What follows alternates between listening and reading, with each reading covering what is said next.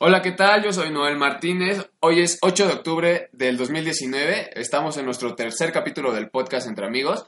Está conmigo Johan. ¿Cómo están todos? Me llamo Johan Cruz. Espero que estén bien. Estamos un bonito martes. También estamos con Giovanni. Giovanni, ¿qué tal? Un día nublado, por cierto. Espero que estén muy bien todos. Sí, sí, sí. Los temas que tenemos que tratar el día de hoy en el ámbito nacional son cuatro. Primeramente es la renuncia de Medina Mora junto con la de Jesús Horta. Esto ocurrió el viernes. Fue un viernes de renuncias, al parecer. Bueno, un viernes además de caos, porque ocurrieron otras cosas. El número dos es la marcha de federales, además de la de los taxistas que se suscitó recientemente. La situación de la marihuana en el país. La crisis de la, de la Comisión Nacional Bancaria y de Valores. Y en temas internacionales vamos a tratar uno que es el Plan de Desarrollo de Estados Unidos para América Latina. ¿Ok? ¿Todos de acuerdo? Entonces, claro que sí. Podemos empezar. ¿Qué, qué opinan de, de, esto de las renuncias? ¿Cómo, ¿Cómo se suscitó? ¿Qué información traen? Bueno, yo vi que renunció el, el viernes, ¿no? Ajá. Y, pero vi que este Medina Mora es un es ministro, ¿no? Ajá. Entonces que para hacerle, eh, rea, bueno, factible su renuncia tenía que declarar eh, el porqué de esta renuncia. Entonces, hoy martes se supone que lo citaron para hablar en el, en el, Congreso acerca de su, de, su, de su renuncia, pero él se negó a ir. Es que, mira, según yo lo que sé, se la aceptó este Andrés Manuel 30 minutos después de que él la presentó, pero como lo dijo, como lo dijo Johan, sola, en la ley establece que solamente se puede renunciar a causa de una causa grave y esa causa grave es la que van a determinar los diputados para ver si sí fue una causa grave o no fue causa grave su renuncia. Bueno, pero aparte recuerda que hace muchísimos años que no se que no se no se presenta una renuncia formal por parte de algún ministro. O sea, este dato se podría decir que es histórico y puede marcar algo como, eh, digamos, podría ser un índice de que algo está mal dentro de, de, este, de este gabinete. Bueno, y, y, lo vemos desde hace unos meses también en la Secretaría de Hacienda, eh, de Hacienda, perdón, también hubo una renuncia, ¿no? También muy importante. Entonces, ¿ustedes qué creen? ¿Estrategia? Eh, no, no están dando, no, el gobierno no está dando la talla, no está haciendo bien las cosas, ¿qué está pasando? Pues, de hecho, esto es como un, una consecuencia del llamado, de la llamada ley de austeridad que un poquito más adelante la vamos a, a retomar porque, o sea, no, estas renuncias no son las únicas que se han dado. También dentro de la Comisión Nacional de, de Valores, de Valores. Sí, además de la de este Jesús Horta, la de Secretaría de Seguridad, ¿no?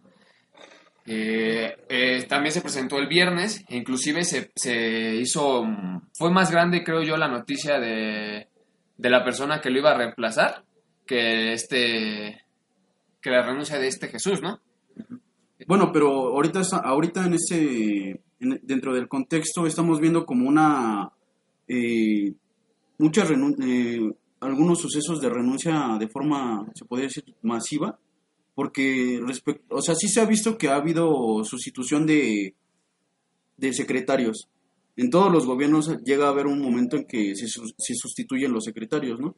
Pero ahorita no solo ha sido, por ejemplo, primero fue el, el secretario de Hacienda, y ahorita están habiendo muchas renuncias y no, no había renunciado como tal un ministro. Mira, yo lo que quería comentar es, lo que estamos viendo es que eh, yo creo que no es que no se sientan tal vez competentes de estar en ese puesto o en ese cargo, sino que más bien eh, no están de acuerdo con, en cómo la parte más de arriba, en, eh, Andrés Manuel está llevando a cabo estas acciones por, o, o cómo está gobernando entonces yo creo que ese es el disgusto de muchas personas en esos cargos, ¿no?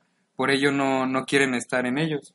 Pues sí, yo también creo que en algunas de las cosas lo que más influye en su, en su renuncia es que pues no se sienten eh, contentos en el papel que están desempeñando, pero yo creo que en el caso particular de este Medina Mora, lo que sucedió fue que él se deslindó de esta responsabilidad de, más bien de, de tener ese cargo, ¿Por qué lo comento? Para que las investigaciones que se están realizando en su, en su, contra se realicen sin ningún obstáculo, porque él estar en ese puesto tiene un fuero, un fuero legal. al cual él al renunciar, renuncia a ese fuero legal y si existe una orden de aprehensión o alguna investigación en su contra, se puede realizar libremente. Y la investigación que se le está realizando lo están vinculando al sexenio de Peña Nieto cuando se desbloquearon 200 mil millones de, una cuenta de 2 mil millones de, dólares o de pesos, no, recuerdo bien el dato si de dólares o pesos, pero son 2 mil millones, para vinculada con el crimen organizado. Entonces hay inclusive una investigación en la que se, en la que se dice que el gobierno de Enrique Peña Nieto y su administración facilitaba la operación financiera a los al cártel de, Jalisco Nueva Generación. Y todas las detenciones que se realizaron grandes en esos sexenios fueron a, a contrincantes o personas que estaban en, en contra del cártel Jalisco Nueva Generación y las hacían pasar como unas grandes detenciones, cuando en realidad estaban por la espalda o bueno, por debajo de la mesa estaban este, haciendo un pacto con el cártel Jalisco. Entonces, aquí el que, el que dio la orden de que se descongelaran esas cuentas para que el, para que el, el crimen organizado tuviera dinero de nuevo, igual no directamente, pero sí indirectamente tuvieran sus cuentas desbloqueadas, fue este Medina Mora. Y además, o sea, este, este dinero que, que se desbloqueó probablemente se lo, relacionan con una, una investigación, una investigación que se llama Proyecto Zafiro. ¿Lo han escuchado? No. Es saneamiento financiero por parte de Enrique Peña Nieto, en el cual, así a, corto, en, corta, en pocas palabras, se dice que este Enrique Peña Nieto utilizó fondos públicos para, para de gasto corriente para, um, ¿cómo se dice? Para financiar sus, las campañas este, del PRI. O sea, que no es algo nuevo, ¿no? Sí. Y sí te lo creo, la verdad. Entonces ahí se están vinculando esas dos cosas del proyecto, bueno, lo de Zafiro, el saneamiento financiero de Peña Nieto, lo de Medina con, con el crimen organizado. Entonces yo creo que en el caso particular de Medina Mora fue por eso. Pero entonces me dijiste que lo, lo, están investigando ahorita, ¿no? Y que él dijo que para hacer más fácil este proceso de investigación, él se quería deslindar de esta responsabilidad o de este cargo. Ajá. Entonces, ¿ustedes qué creen? ¿Que tenga algo que ver con esto que nos acaba de comentar Noel? Bueno, tú, tú Giovanni. ¿Crees que tenga un poquito de, relación? Yo creo que... Porque también te digo, ten en cuenta de que hoy que fue citado, no, no, no, no quiso, bueno, eh, eh, dijo que no iba a ir, no iba a ir a dar una explicación eh, veraz acerca de por qué estaba... Bueno, digamos que esto ya lo habíamos visto durante algunas sesiones de la Cámara de Diputados, con algo que tiene que ver que ellos llamaban acoso acoso este, político.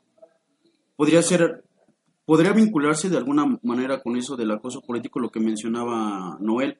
Pero también recordemos que como lo mencionábamos en la mar, en lo del cinturón de, Claudia, de, la paz. de la paz de Claudia Sheinbaum, lo mencionaba Rodrigo. O sea, muchos funcionarios no tienen por qué hacer ciertas cosas.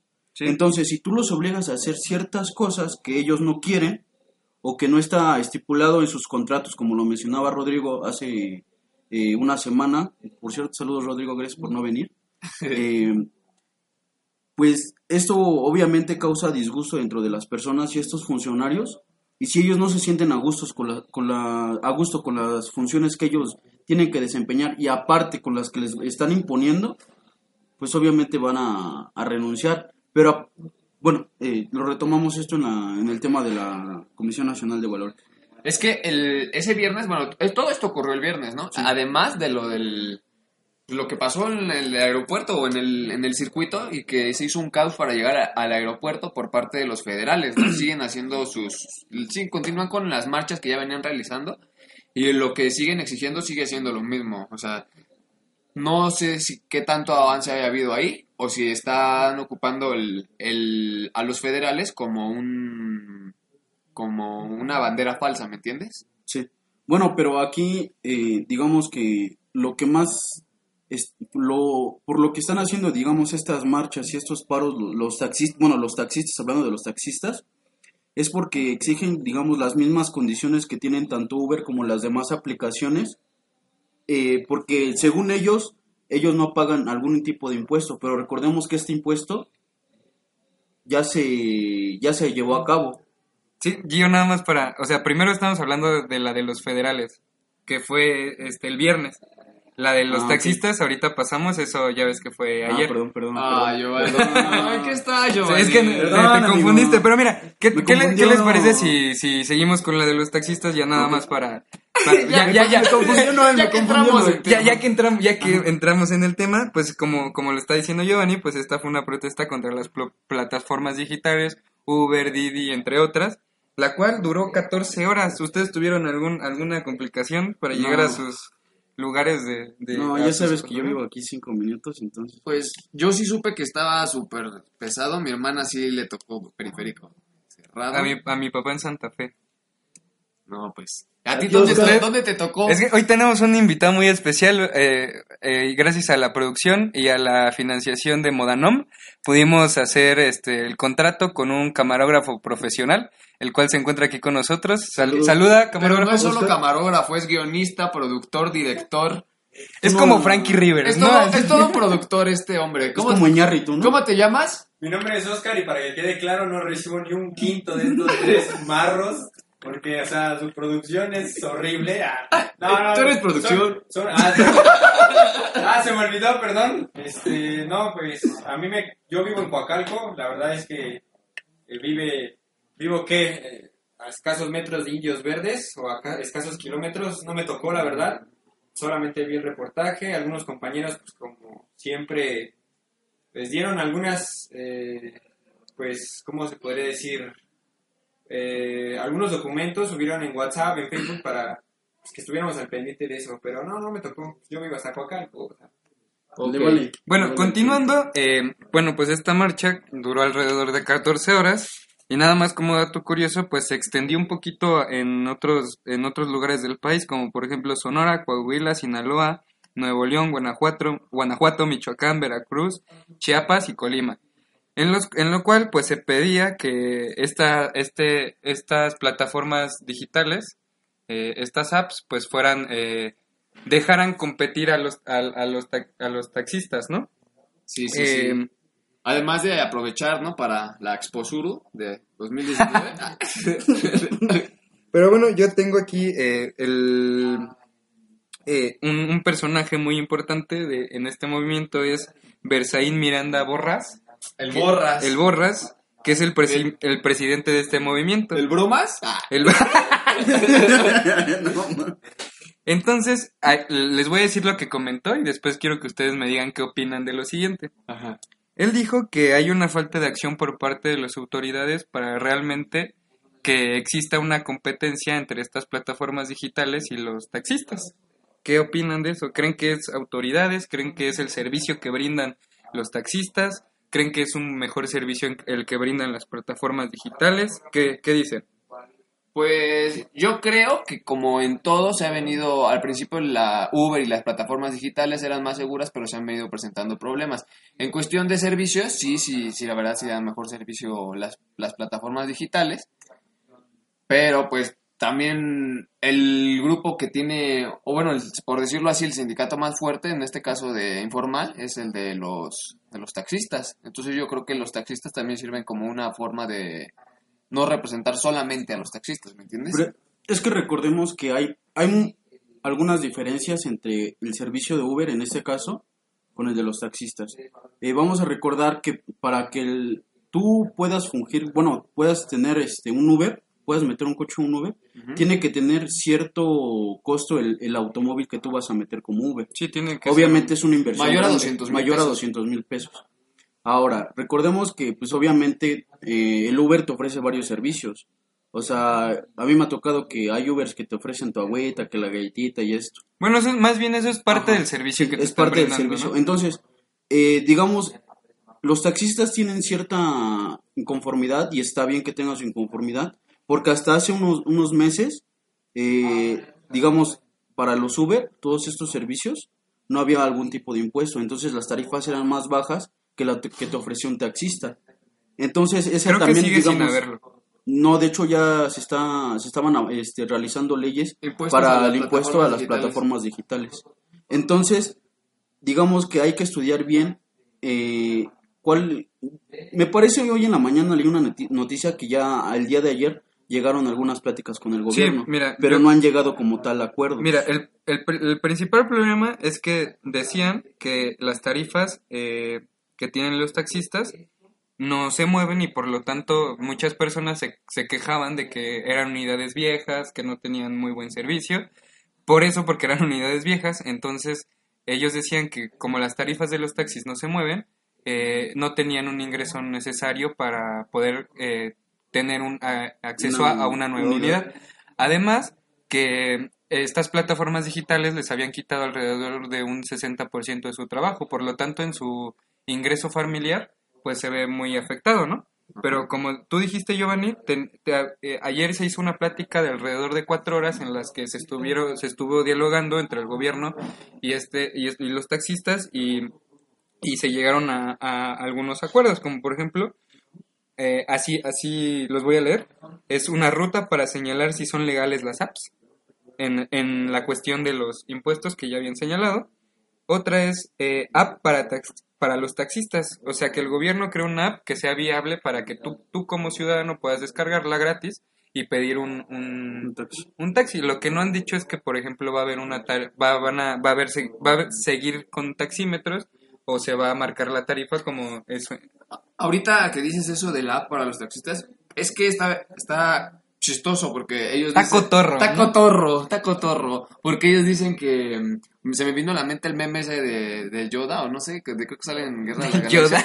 Que, que dice, has convertido en lo que jurabas destruir, ¿no? O sea, Ajá. es que ellos no están en contra de las, de las plataformas digitales, pero pues yo creo que al final la solución que, que van a terminar tomando es que van a existir una plataforma digital para los taxistas, para brindar seguridad al usuario y que puedan seguir tomando taxis este, cotidianamente y hasta con más este, facilidad, porque a fin de cuentas la tecnología a ellos la están viendo como acá el ne- Neandertal, ¿no? Así de que que nos va a quitar la, el trabajo, ¿no? Pero pues a ellos les puede favor- favorecer en- dependiendo de cómo lo tomen.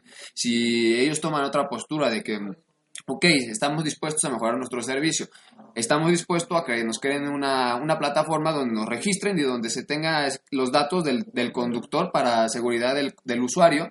Cualquier cosa tú denuncias como usuario y cualquier cosa tú como taxista también tienes la, la facilidad de, de, a, este, llamarle a las autoridades pertinentes, ¿no? Y tú, y tú lo has mencionado, Noel. O sea, a lo mejor puede impactar de forma positiva, pero también tenemos que evaluar cuántos taxis- taxistas están trabajando de manera informal.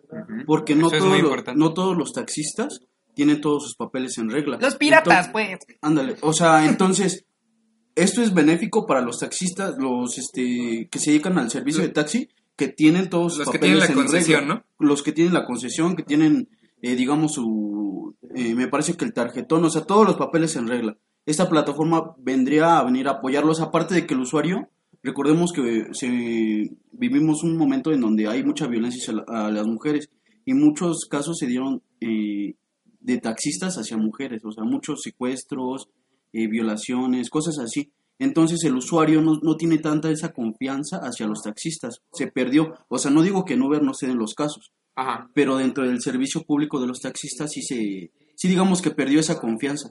Entonces tú al tener esta plataforma y tener, digamos, la, digamos, si hicieran una plataforma tipo Uber, tú tendrías más confianza porque puedes, este, ir La seguridad de saber con Ajá. quién vas, a dónde vas, a dónde vas, a- tu a en qué momento vas. Ajá, o sea, pero, o sea, digamos que eso tiene un contexto muy grande por lo que les menciono de los taxistas informales. Y es que también como, como taxistas es probable que se pueda llegar, o bueno, así haciendo un esfuerzo puede llegar a entender su enojo en la cuestión de que pues ellos estaban, las, las placas de un taxi sí son, sí son la verdad caras, no, no tengo el dato exacto, pero sí un- unos miles, y sí, sí, eh, o sea, me estoy quedando corto en miles. O sea, pero sí son caras las placas de un taxi. Y aquí la jugada o lo- la ventaja de que tiene Uber es que ellos no tienen un servicio de transporte como tal, ellos venden un chofer privado, ¿no? Entonces ellos no necesitan placas de taxi porque no son taxis, son chofer privado. Entonces por esa parte, pues igual y sí lo que lo puedes entender, ¿no? Pero Sí. de ahí en fuera, pues, pues no es como que muy, muy cuestionable. Pero bueno, eso, eso con el tiempo lo vamos a ver, ¿no? Primero hay que ver cómo, si sale la, la aplicación, eh, cómo va a salir, cómo va a ser el medio, si van a seguir los taxímetros.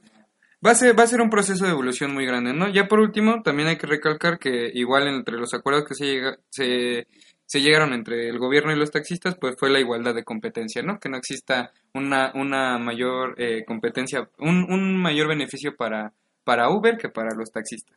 Okidoki. Pasando a otros temas, venimos aquí a la, a la candela del, del asunto del día de hoy. La situación de la marihuana en el país. ¿Qué, qué opinan ustedes?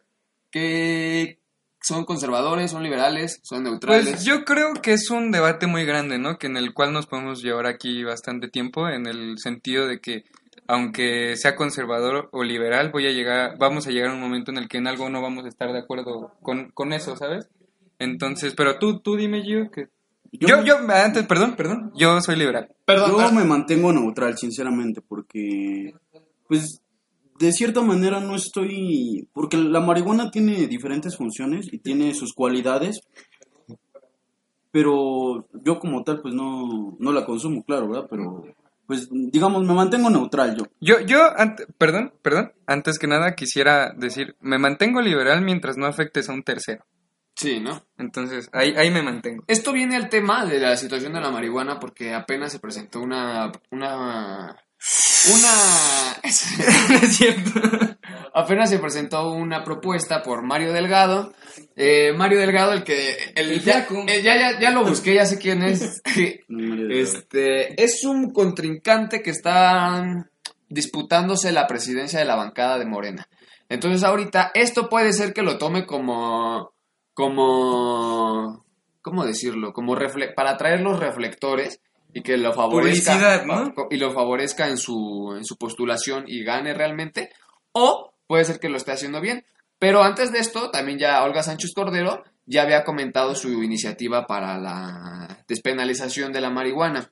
Aquí, para, para entrar un poco a- en antecedentes, a partir del 2014 se creó jurisprudencia en México a- en el tema del consumo del, cannabis, porque un juez determinó que prohibir consumir cannabis estaba limitando tu personalidad, la, la creación de tu personalidad. Entonces lo comparaba con el tabaco y con, la, con, el, con el alcohol, que es, tienes libre tu albedrío de decidir si quieres o no consumirlo, ¿no? Entonces, al pasa este caso, se crean otros cuatro casos más que se da un amparo para que los ciudadanos puedan, esa ley no aplique en ellos y puedan consumir marihuana y puedan este, plantar marihuana y puedan hacer prácticamente todo menos regalar y vender marihuana. Pero... es- Con esto cuatro que- casos ya se crea jurisprudencia. Esto, pero esto que tú mencionas que de que se puede eh, producir la ma- marihuana, se puede consumir, digamos que esto está limitado a ciertas porciones.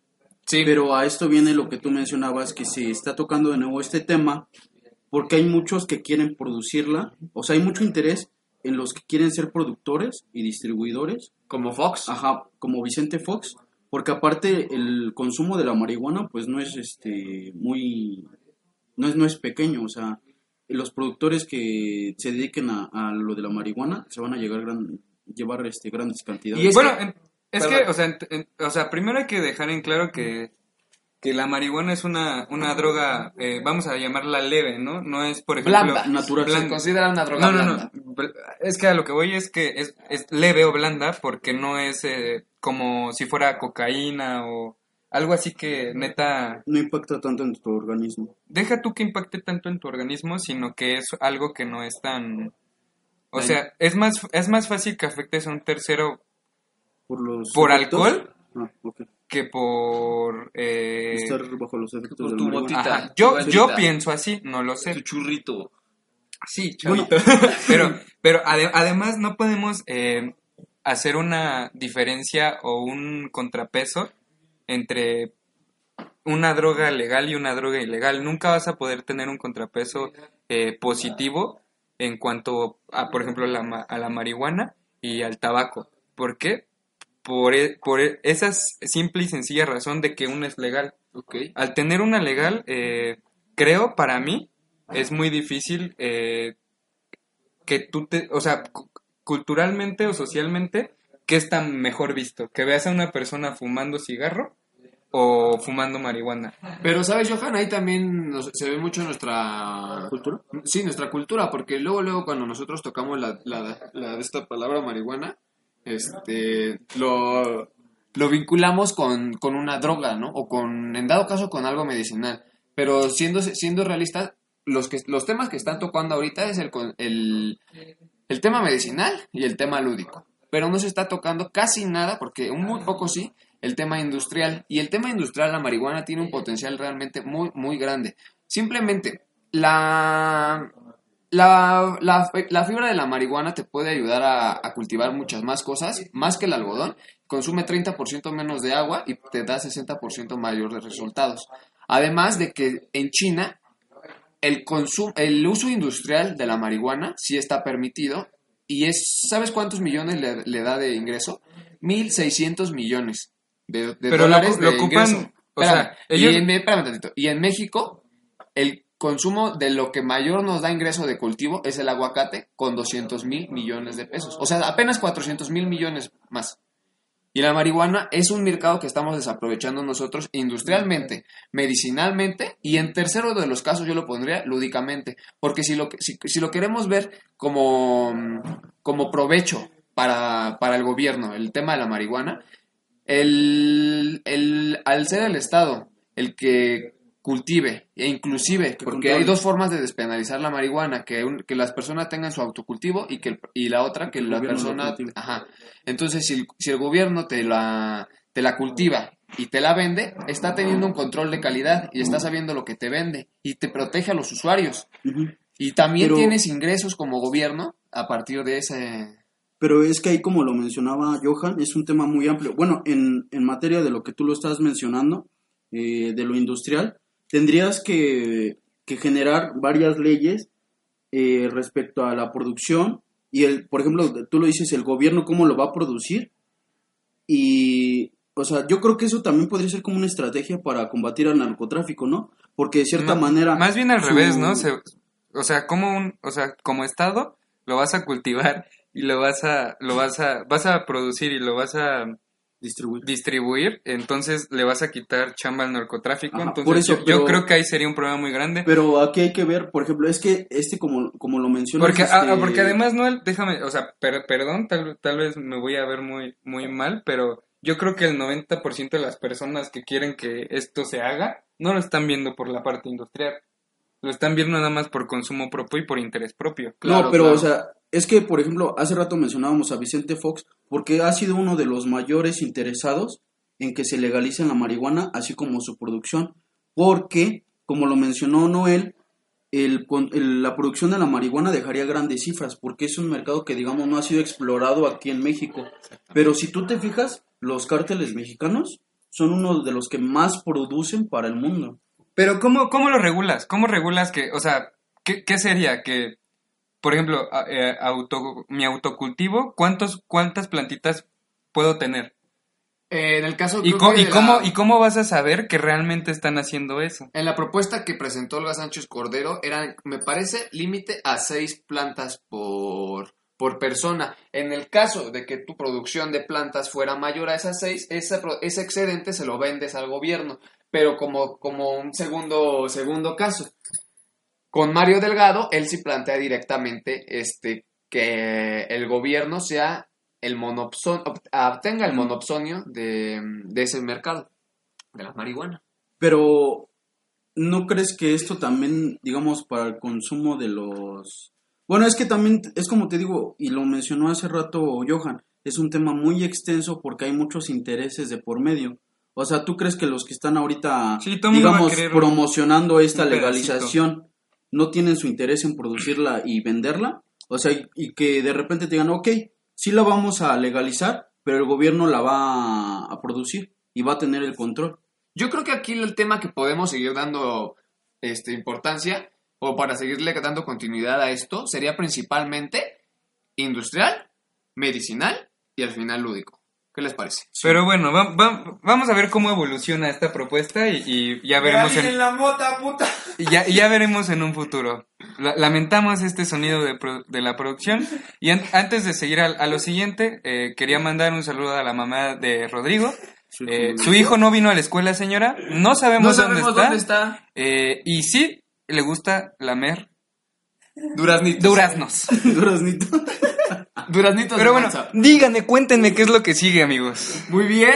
Pues es que como que hoy nos, nos siento muy serios. Muy Sí nos hace falta acá el, el Roski, ¿eh? Es El no- comedurazno, Es que no están ¿no? viendo todo lo que le haces a Johan mientras grabamos. Sí, yo, yo soy víctima de, de De acoso bullying. aquí en este foro. Acoso laboral. Acoso laboral por Eh. parte de Giovanni, nos acosa. Ah, yo, no, la verdad es que es este eh, el patroncito. No, no, Noel nos. no hemos obliga. comi- no hemos salido de, de este foro en- desde el jueves. ¡Cállense! Nos tiene investigando. Sonido de látigo. Ya quiere que seamos reporteros prácticamente. ok, pasamos a lo internacional. Vamos a hablar eh, inglés aquí, in this, in this case. ¿Qué te parece si antes de pasar a, lo internacional platicamos del último tema nacional que tenemos, que es la crisis de- en la CNE? Ah, perdona, es que no, esa no me gustaba. Vamos a Ah, no es cierto, no es cierto, sí. A ver, Giovanni, coméntanos, ¿qué, Bueno. qué, qué, qué, es, ¿qué es esto? ¿Qué está pasando? Bueno, esto venía de la mano con el primer tema que tocábamos, que yo mencioné hace unos momentos, no, bueno, bueno, que yo mencioné hace unos momentos que tiene que ver con la ley de austeridad. Sí, Eh, hoy se veía, ¿no? Hoy se aprobaba. Primero que nada les voy a hablar so- un poco sobre lo que es la ley de austeridad o el de austeridad o cuál es el conflicto más grande que tienen algunos funcionarios. Échale El conflicto más grande que tienen los funcionarios es que con esta ley de, au- de austeridad, muchos funcionarios que, bueno, que se encuentren del- dentro del sector público, una vez que renuncien no podrán ingresar al sector privado durante 10 años. Ah, Entonces, dentro de la Comisión Nacional eh, Bancaria y de Valores, se están dando muchas renuncias antes de que esta, le- ah, de que esta ley entre en vigor.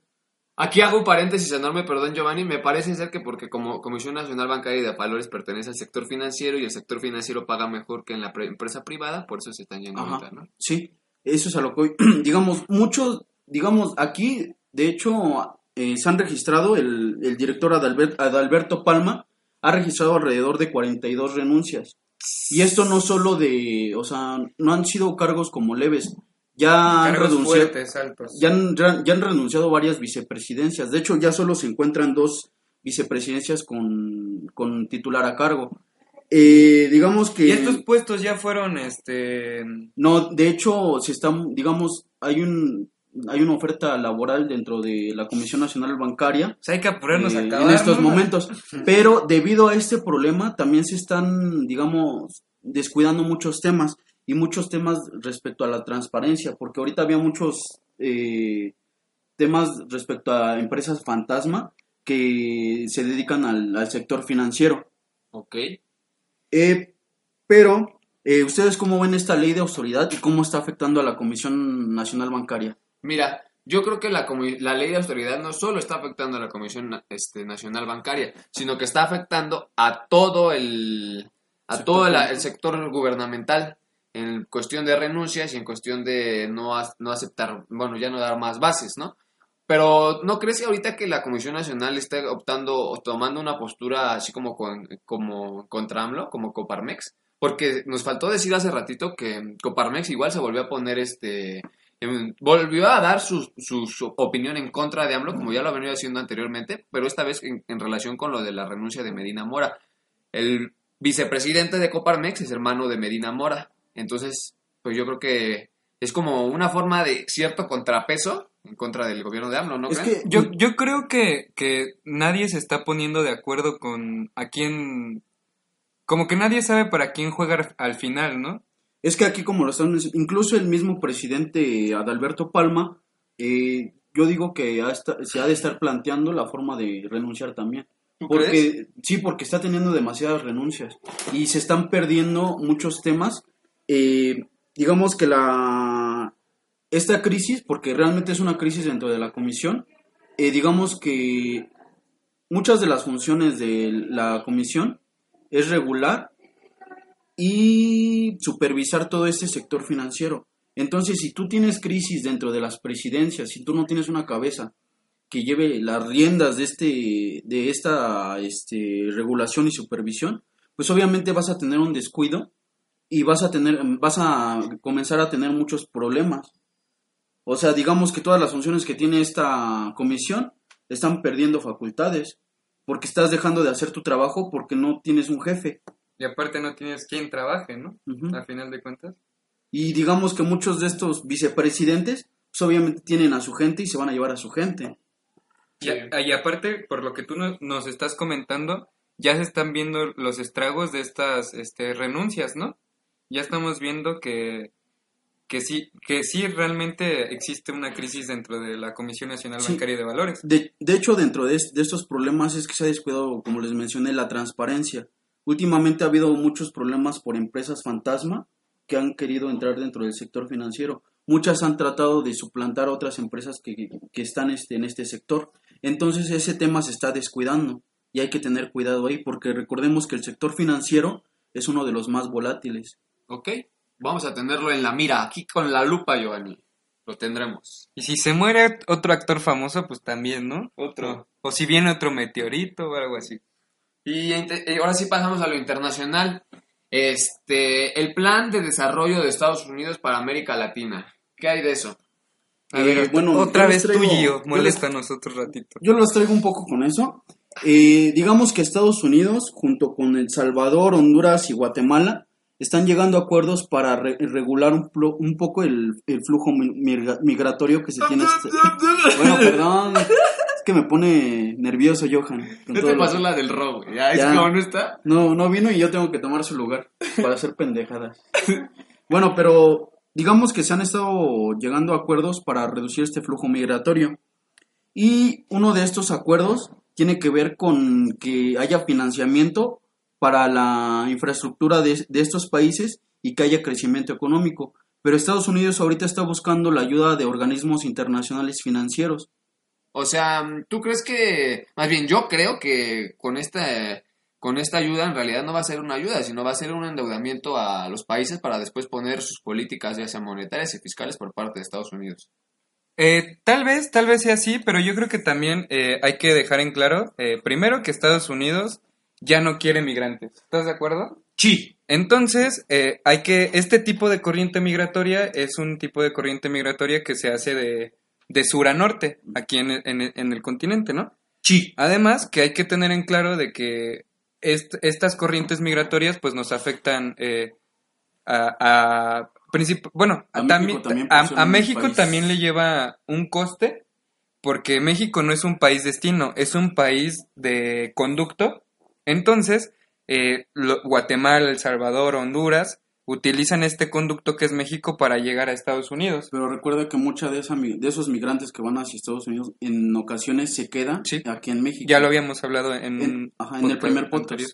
Pero eh, digamos que respondiendo un poco a lo que de- decía Noel, el hecho de que tú inviertas un poco en infraestructura, pues va, va a hacer que a lo mejor eh, crees eh, estabilidad, empleos, o sea, vas a crear muchas cosas. Es lo que busca esta, este nuevo plan de desarrollo de Estados Unidos, que realmente no es para toda Latinoamérica, porque lo mencionaron.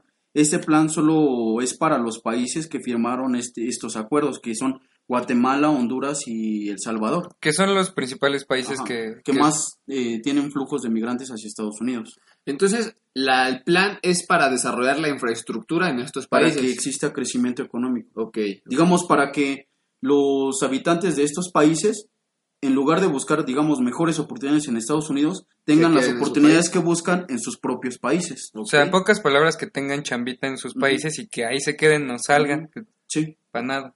Pues, como idea, está bien planteada, pero seguramente hay... Pero vamos a ver qué quiere a cambio Estados Unidos también. Sí, Bueno, obviamente aparte de va- que no quiere migrantes ya, pues vamos a ver cómo, Sí, con va- qué se va a cobrar Va, después. va a querer un, un, un pedacito de algo, ¿no? De alguno de Sí. esos tres países. Sí, seguramente. Pues, ha sido todo por hoy, amigos. Un día nublado. Lástima que terminó. Lástima que terminó. ¿Cómo te sentiste, Oscarito? Muy bien, muy buenos la ¿Qué te pareció? Es gente muy preparada, ¿eh? La verdad. Sí. Eh, ante todo. Escuela Bueno. Superior de Economía. Pues antes, antes de irnos quisiera darles un, un anuncio. Compren, digo, bueno, comp- compren su ropa eh, en Modanom. Yo les quería presumir, miren esta playerita que me acabo de, de adquirir en, en Modanom. Contenido exclusivo en nuestras páginas sociales, Instagram, arroba modanom, Facebook, arroba modanom. ¿Qué les parece mi playerita? Está Es, bien es del. Madrid. Esta piporra. está bien piporra. Pero bueno, Noel, despídate. Muchas gracias, amigos. Yo soy Noel. Adiós. Nos vemos. eh, un gusto haber platicado de nuevo con ustedes. Nos vemos en el siguiente podcast. Martes. Yo me llamo Johan, nos vemos el siguiente martes por- con más información, más noticias. Gracias Oscar por ayudarnos hoy y Rodrigo, espero nunca vuelvas aquí, nos la pasamos muy bien sin ti. Gracias. ¡Adiós! Bye. Despídete, Oscarito. ¡Adiós! I know this.